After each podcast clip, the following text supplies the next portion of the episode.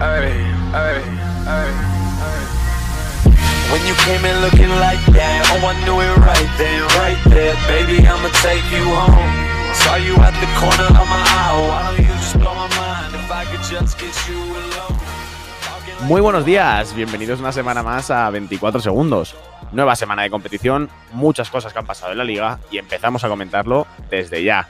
Y lo hacemos con esa parte que tampoco nos gusta, que son las lesiones. Esta semana dos lesiones de gravedad. La primera en los Boston Celtics llega de Marcus Smart, el base escolta de los Celtics que estará de baja entre dos y tres semanas por una distensión muscular en su pierna derecha.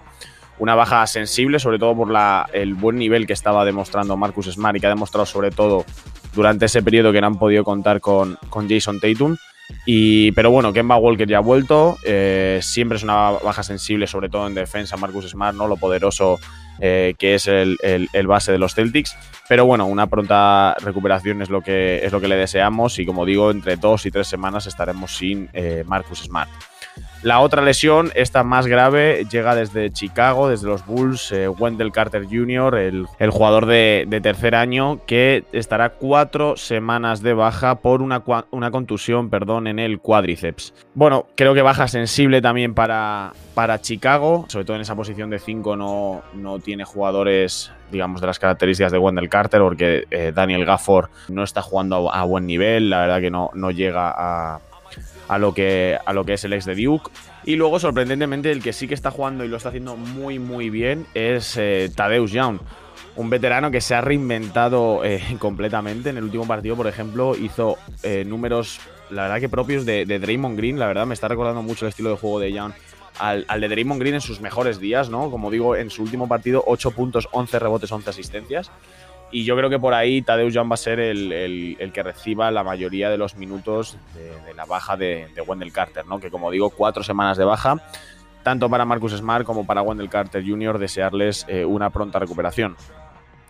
Y bueno, esto no ha sido una lesión, pero ya ha sido operado con, con éxito eh, Caris Levert, eh, operado de ese, ese cáncer que, que tenía en el, en el riñón. Y bueno, los médicos han dicho que no va a necesitar más tratamiento, o sea que está limpio. Eh, la verdad que gran noticia para, para la liga y para, y para Caris Levert. Lo que sí, el tiempo de baja al final es, es indefinido, no, lógicamente no anda un plazo, hay que ver cómo reacciona el jugador, cómo reacciona su cuerpo. Pero eh, lo que hemos leído mucho esta semana, las propias declaraciones también de, Caris Levert, que al final el traspaso de, de Levert de Brooklyn a, a los Pacers eh, le ha salvado la vida. Eh, él decía que se encontraba al 100%, que no tenía ningún problema, no se había perdido ningún partido, que estaba muy cómodo. Y eh, realmente no sabía lo que estaba pasando en, su cuerpo, ¿no? Y al final ese traspaso, que le hicieran las pruebas pertinentes que tuvieron que hacer al llegar a, la franquicia de Indianapolis, pues le detectaron ese, cáncer en el, en el riñón a tiempo y, y, bueno, lo han podido operar, lo han podido tratar sin, sin ningún problema.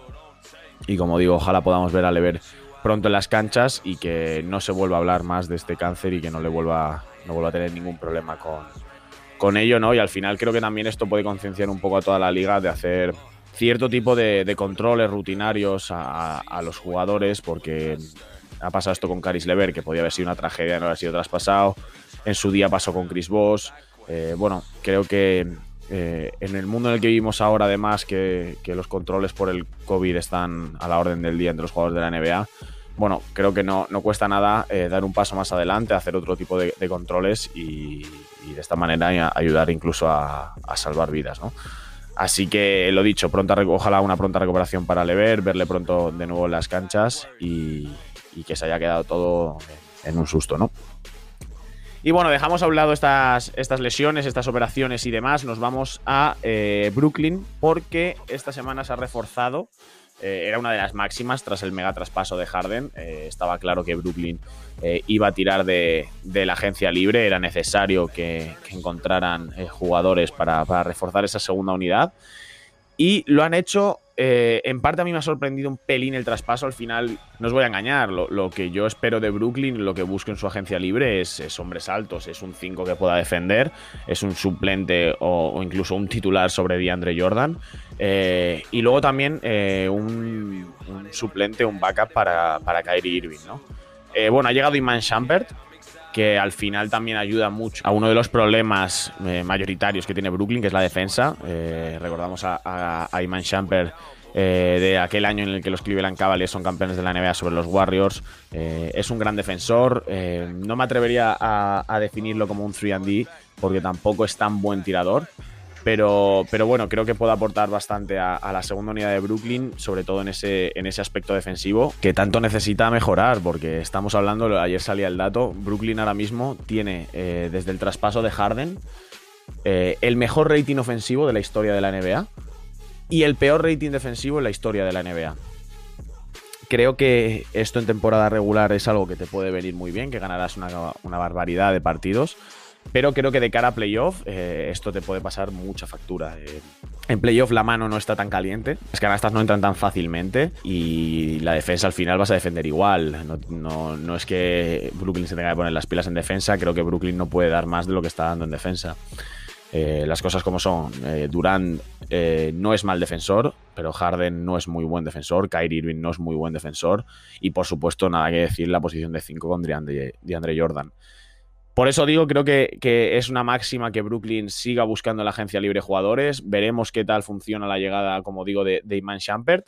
Eh, pero sobre todo ese puesto de 5 los hombres altos es, debería ser ya, vamos. Eh, la verdad que no tengo controlada ahora mismo que hay en la agencia libre que pueden, que pueden obtener, pero es muy necesario que, consigan algo porque el, ayer, sin ir más lejos, por ejemplo, eh, Washington que está es el peor equipo de la liga, el peor equipo de la liga les mete 145 puntos. Que sí, que Bradley Bill y Russell Westbrook tuvieron buenos partidos, pero es que no, 149 eh, puntos, perdón, los que les mete, los que les mete ayer Washington. Eh, Russell Westbrook, por muy buen partido que haga Westbrook, un partido de Westbrook con un 58% en tiros de campo y un 58% en tiros de 3 con 4 triples, o sea, Westbrook es mal tirador, pero si le dejas completamente solo, el día lo tiene. Y ayer no hubo ningún tipo de defensa sobre Russell Westbrook, ni que decir sobre, sobre Bradley Bill. Eh, entonces es lo que ves, eh, sobre todo los puntos en la pintura que generan en, Brooklyn, eh, es, una, es una barbaridad. Entonces sí, tú metes, ayer Brooklyn mete 146 puntos, pero claro, ¿de qué te sirve meter 146 si permite que te metan 149? No es lo normal que pierdas ese partido, pero, pero claro, en playoff si tienes una defensa así de blandita, es que no pasas de primera ronda. Como te enfrentes a un equipo que te defienda bien a tus tres estrellas, como tengan dos partidos en los que no le entran los tiros, estás fuera de playoff porque no defiendes. Entonces, eh, Brooklyn ahora mismo está 13-9, ha pegado un, buen subidón esta semana, lleva 7-3 en los últimos partidos, en los últimos 10, perdón. Entonces, como digo, creo que en temporada regular les va a ir muy bien, sobraos pero de cara a los playoffs es algo que tienen que mejorar y veremos si con Iman Shumpert pueden empezar al menos esa reconstrucción defensiva que tanto, que tanto necesita Brooklyn. Y no nos vamos de los Nets porque ha llegado otro, bueno, otro jugador, otro exjugador que llega al staff técnico de, Steve Nash, es Amar Studamaya. Eh, vamos, una leyenda, una auténtica leyenda de la liga que, llega al banquillo, en la que si no me equivoco creo que es su primera experiencia como entrenador. No sé si en Israel llegó a, a, ocupar el banquillo, segundo entrenador o, algún tema eh, referido a lo que es el, entrenamiento. Pero otro jugador que se, se mete en el staff de, Steve Nash, bueno, no creo que, cambie mucho ni para bien ni para mal la llegada de Maresto Maya. Pero bueno, eh, la verdad que para los fans, para los que llevamos viendo la liga desde hace muchos años, eh, gusta ver a este tipo de jugadores pues ahí en los banquillos y, que enfoque la cámara y recordar grandes momentos de, de Amar esto con, los Phoenix Suns, ¿no? Además, vuelve esa dupla que fue tan tan bonita de ver, ¿no? Steve Nash, Amar Studamaya, los Phoenix Suns. Y bueno, pues, reunidos una vez más, pero esta vez en los banquillos, veremos cómo, cómo les va a ambos, ¿no? Y bueno, esta semana eh, se ha cumplido un año de, del fallecimiento de, Kobe Bryant, eh, el día 26. Bueno, un momento duro, ¿no? Eh, creo que para todos sigue, sigue estando muy, muy presente Kobe, sigue estando muy presente ese, 26 de enero del, 2020, ese accidente fatídico de, helicóptero en el que moría Kobe con su hija Gianna y, otros siete pasajeros. Ha habido muchos, muchos gestos bonitos en la liga, muchas palabras hacia, hacia Kobe, ¿no? Eh, bueno, creo que la leyenda de, de Kobe Bryant siempre va a ser eterna. Eh, el recuerdo pasen y pasen los años, seguirá estando, seguirá estando ahí. Lógicamente el 26 de enero siempre va a ser una, fecha marcada a sangre en, todos los seguidores de, la NBA y que todos los días probablemente recordaremos con pena. Eh, como digo, el, legado de Kobe es, eterno y, eso es lo más importante, ¿no? que nunca caiga, caiga en el olvido ni lo buen jugador que fue, ni la leyenda que fue dentro de la cancha y sobre todo también eh, fuera de ella. ¿no? Así que bueno, desde aquí allá donde esté mirando probablemente baloncesto, decirle que, bueno, muchísimas gracias eh, una vez más por todo lo que por todo lo que hizo y, que su legado siempre, siempre será eterno y estará, estará siempre en, nuestros pensamientos. Y bueno, seguimos, eh, nos vamos a la jornada de ayer porque eh, Nikola Jokic ayer hizo una, auténtica barbaridad. de locos el partido de, del serbio ayer. Carrier Knight, 47 puntos para, para el Joker con 12 rebotes y 5 asistencias, 17 de 26 en tiros de campo, 4 de 4 desde el triple y 9 de 10 desde la línea de tiros libres para imponerse 128 a 117 a unos Utah Jazz que hasta ayer eran el mejor equipo de la NBA, tenían el mejor récord de, de la liga eh, venían en una racha de 12 o sí, de 12 o 11 partidos seguidos ganando. Eh, así que, bueno, victoria aplastante de, los Denver Nuggets, que como ya decíamos la semana pasada, ya han carburado, ya ese mal inicio de temporada se ha quedado atrás, ya vuelven a ser los Denver Nuggets que han sido eh, las temporadas pasadas y sobre todo, claro, con un nivel de, de Nikola Jokic como, como está. Además, eh, Jamal Murray está jugando bastante, bastante bien. Eh, Monte Morris y Jamaica Green desde el banquillo aportan muchísimo. Ayer vimos el mejor partido del Facu Campazzo desde que llegó a la NBA. 11 puntos, 2 rebotes y 5 asistencias, pero sobre todo lo que generó en la pista en esos, en esos minutos que estuvo. Eh, los comentaristas se volvían locos. La verdad que quieren muchísimo al Facu en, en Denver. Y, como digo, esa segunda esa segunda unidad de Denver que está funcionando. Siempre hemos hablado ¿no? de esos dos quintetos tan diferenciados que ha habido en, los, de, en los de Colorado. Y como digo, ya ahora ya el techo para los de Denver es, vamos, es el cielo, ¿no? Ahora mismo cuartos en el oeste con 12 victorias, 8 derrotas a dos partidos y medio de los, de los Lakers. Pero como digo, probablemente yo creo que Denver acabará entre los tres primeros puestos de, de esta conferencia oeste, ¿no? Y bueno, vamos con una noticia más. Se han abierto ya las votaciones para el All-Star. Eh, bueno, este All-Star sido un poquito extraño, ¿no? Eh, sabemos que por el COVID el All-Star de este año que se iba a celebrar en Indianápolis eh, se pospuso hasta 2024. No sé muy bien cuál es la idea.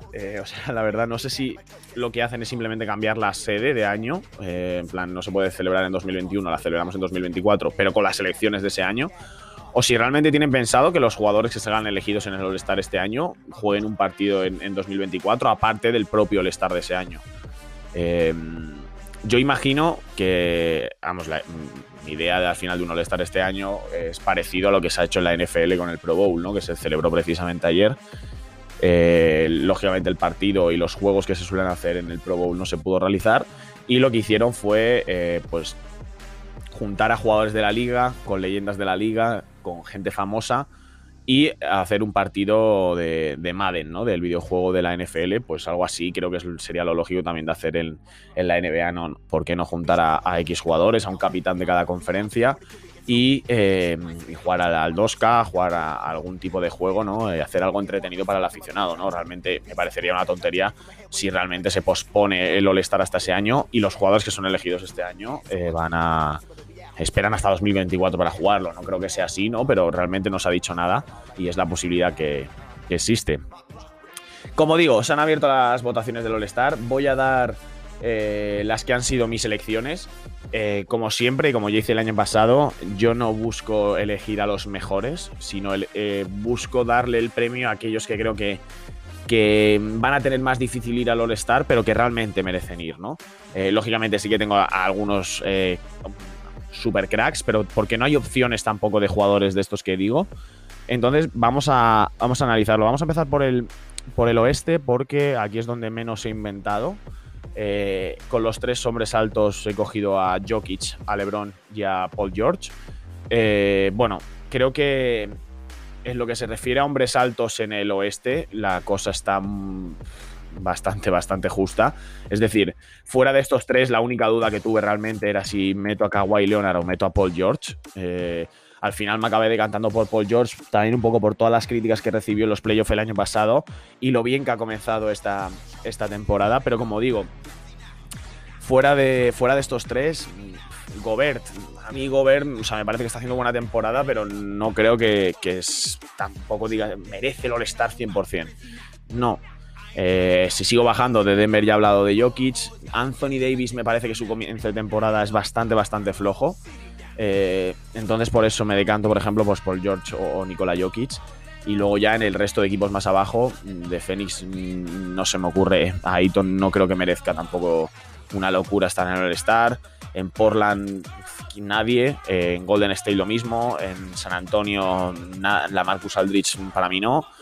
En Houston Rockets fue una de esas dudas que tuve con Christian Wood, pero, pero bueno, como digo, al final mm, no me terminé de querer mojar tanto y al final eh, he escogido estos tres que me parece que sus comienzos de temporada son, son espectaculares. ¿no? Nikola Jokic eh, está promediando 26,8 eh, puntos, 12 rebotes, 8,6 asistencias y 1,8 robos. Creo que poco más que, que se puede decir de esto, ¿no? LeBron está en 25 puntos, 7,8 rebotes, 7,4 asistencias, pero sobre todo 50% en tiros de campo y 41 en triples. Está tirando muy, muy, muy bien de tres LeBron en este comienzo de temporada y al final estamos hablando del tercer mejor equipo de la, de la, liga y lógicamente eh, LeBron James tiene que estar siempre, ¿no? Y luego Paul George, 24 eh, puntos, 6,5 rebotes, 5,5 asistencias, pero sobre todo el dato de Paul George en este comienzo de temporada son 50% en tiros de campo y 45% desde el triple espectacular el acierto que está teniendo Paul George en este comienzo de temporada. Que como digo, ha estado ahí ahí con Kawhi Leonard. La verdad que los dos van a ser All-Star, no tengo ninguna duda. Pero personalmente, mm, como digo, por todo ese hate que hubo hacia, hacia Paul George el año pasado, me ha querido decantar por, por, el ex de, Indiana y de Oklahoma, entre otros. ¿no? Nos vamos al puesto de base. Eh, uno de ellos ha sido Damian Lillard. Eh, sé que he dicho antes lo de jugadores que, merecen y que va a tener más difícil entrar. Lilar, lógicamente, va a estar. Eh, cojo a Lilar porque cada día me gusta más verlo jugar. Eh, vivo enamorado completamente de, Damian Lillard. Eh, y bueno, sus números: 30 puntos por partido, 5 rebotes, 7,2 asistencias, 46 en tiros de campo, 39 desde el triple. Hay muchísimos, muchísimos bases en el oeste que podemos coger, bases escoltas, ¿no? Eh, Donovan Mitchell, Jamal Murray, Devin Booker, CJ McCollum, Stephen Curry, o sea, una lista mm, muy, muy grande. Pero he querido coger a uno que quiero que esté 100%, que es Lillard, que lógicamente va a estar y que está haciendo una temporada brutal, y otro con el que he querido inventar un poco y que me parece que merece estar en el, en, el All-Star, ¿no? Entonces, como digo, Damian Lillard tenía que estar. Mm, probablemente es el jugador que más me gusta eh, ver ahora mismo en, toda la liga. Y luego, el jugador con el que he querido inventar un poco más, pero que me parece que debe estar, es Sei Gilgius Alexander. Cuando Gilgius Alexander llegó el año pasado a Oklahoma, eh, la verdad que despuntó. Se veía que iba a ser un auténtico crack, ¿no? que los Clippers habían dejado escapar ahí a un, a un pedazo de jugador pero no había terminado de explotar, ¿no? El año pasado jugó muy buenos números, tuvo muy buenos números, pero no realmente no fue un jugador que decías All-Star. Bien, este año se va Chris Paul, se queda lógicamente Gilgius Alexander como el líder de estos Oklahoma City Thunder, como la principal estrella. Y los números de Gilgius Alexander son 22 puntos, 5,5 rebotes, 6,4 asistencias, 51% en tiros de campo, 37 desde el triple. Son numerazos. Eh, Lógicamente, Gilgius Alexander no va a ser, em, no va a ser titular. Eh, creo que Lillard y Curry tienen esas, esas posiciones bastante, bastante claras. Pero sinceramente me parecería bastante, bastante feo que, que Alexander no estuviera en, el All-Star. Que, por ejemplo, eh, comparándolo a lo mejor con otros jugadores con los que puede competir, para mí está muy por encima esta temporada Gilgius Alexander de Booker. Eh, sobre todo también por la mala suerte que está teniendo con las lesiones Booker, que no está jugando tantos partidos. Pero Booker ha bajado mucho, ya lo hemos hablado, lo hablamos la semana pasada de los números de Booker. Para mí también está por encima de los números de Donovan Mitchell. Eh, Mitchell está ahora mismo en 23 puntos, 4 rebotes, 5 asistencias que creo que son esos dos los dos grandes rivales, ¿no? Porque Jamal Murray sí que está un poquito más por debajo, ¿no? Para, entrar en el All-Star. Lógicamente, Doncic va a ser, ser All-Star. No, ni le estoy metiendo. Y probablemente a lo mejor incluso eh, Fox es otro, otro rival para, para Gillius Alexander en este All-Star, pero que como digo, para mí el de Oklahoma City tiene que estar al, al 100%, ¿no? Nos vamos al este, donde aquí sí que he inventado, he inventado bastante. Eh, vámonos a los hombres altos. Como digo, hay jugadores que son obvios que van a estar en el Star. No he votado ni a Tocumpo ni a Joel Embiid, que lógicamente van a estar de sobra, titulares además. Lo que he querido votar aquí es, uno, eh, a Kevin Durant, porque me parece que es el MVP del comienzo de la temporada. Entonces, una cosa es que no ponga ante Tocumpo, Embiid, que me esté volviendo de aquí loco, y otra que también deje fuera al que es el potencial eh, MVP del comienzo de la temporada, ¿no? 31 puntos, 7,5 rebotes, 5,6 asistencias y un tapón y medio, 52 en tiros de campo, 45 en el triple, brutal, brutal.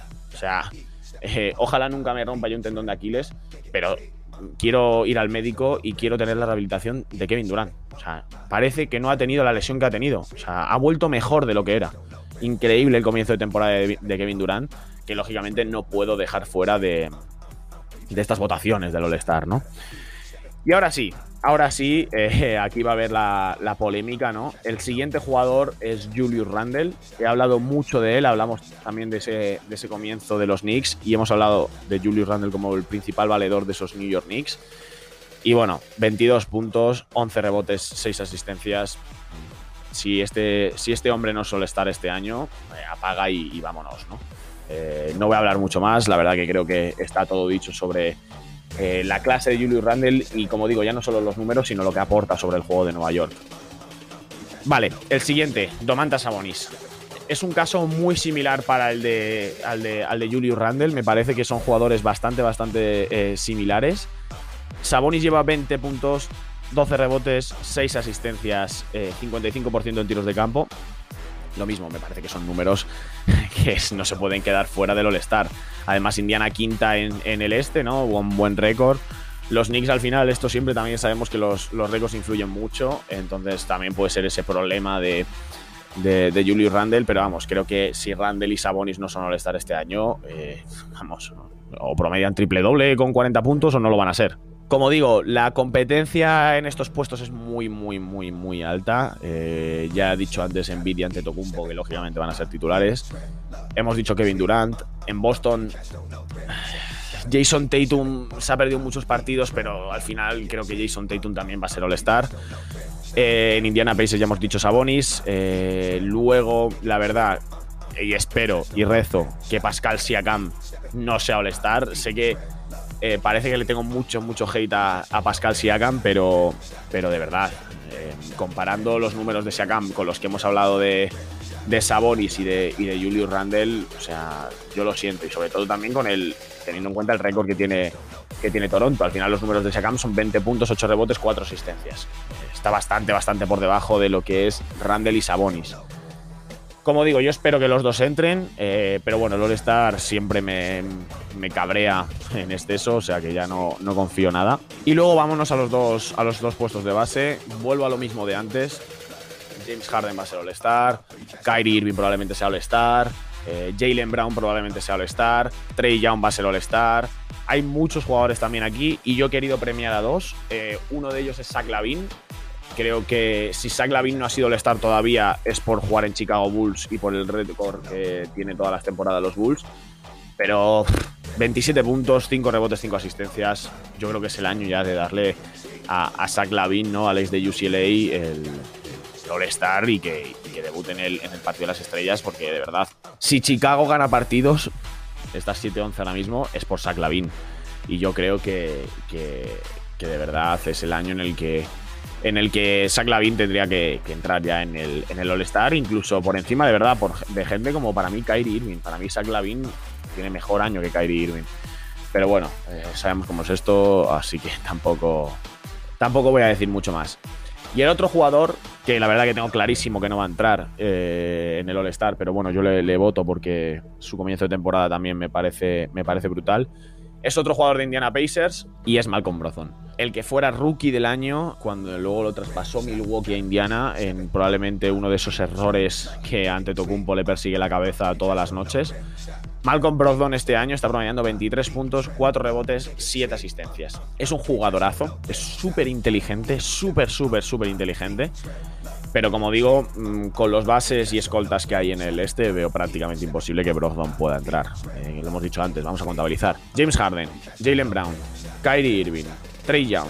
¿Quién más habíamos dicho? Bradley Bill, por supuesto. Y bueno, vamos a dejarlo ahí. Tampoco voy a meter a Russell Westbrook, que ya me parecería una locura. Ah, bueno, y Colin Sexton, que es otro que también podría haber metido así como un poquito eh, por encima, pero que debería ser All-Star también. Son siete jugadores. Siete jugadores, sin contar a Lavin, por supuesto.